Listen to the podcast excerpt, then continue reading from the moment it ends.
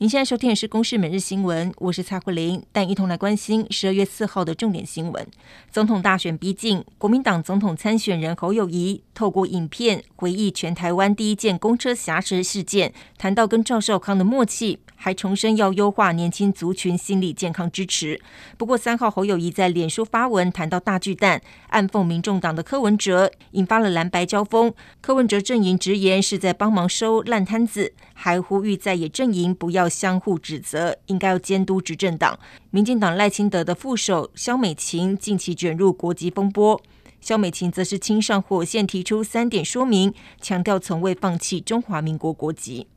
一艘中国籍拖船在上个月三十号靠近我西边海域，甚至离岸边不到三海里，海巡人员发现之后广播驱离。不过，对方则是以风浪太大为由，迟迟不肯离开，甚至还向海巡署说这是中国领土。一直到海巡人员准备强制登检才离开。这一艘一千四百吨的拖船具有水下作业能力，也引发了关注。海巡署则是秉持执法立场，以维护国境安全。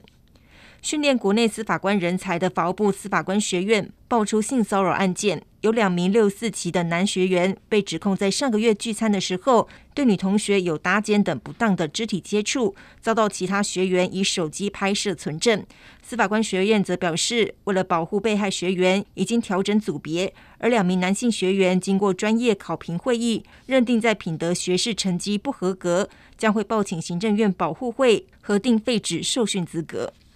检测阿斯海默症技术出现了新进展，国立中兴大学和台中荣总合作研发出一款随身碟大小的电子元件，只需要一滴血液的样本，两分钟之内就能够检测出是否罹患阿斯海默症。中荣认为未来可以应用在偏乡医疗和地方卫生所，可以早期诊断出疾病，并且让医疗团队能够及时介入治疗。非洲国家坦尚尼亚北部发生山洪爆发，目前已经知道有四十七人死亡，八十五人受伤。地方官员表示，死伤人数还会再攀升。而东南亚的印尼苏门答腊岛梅拉比火山，则是在三号喷发，造成十一名登山客罹难，十二人失踪。当局出动了一百六十名的军警，持续在搜寻当中。以上由公视新闻制作，谢谢您的收听。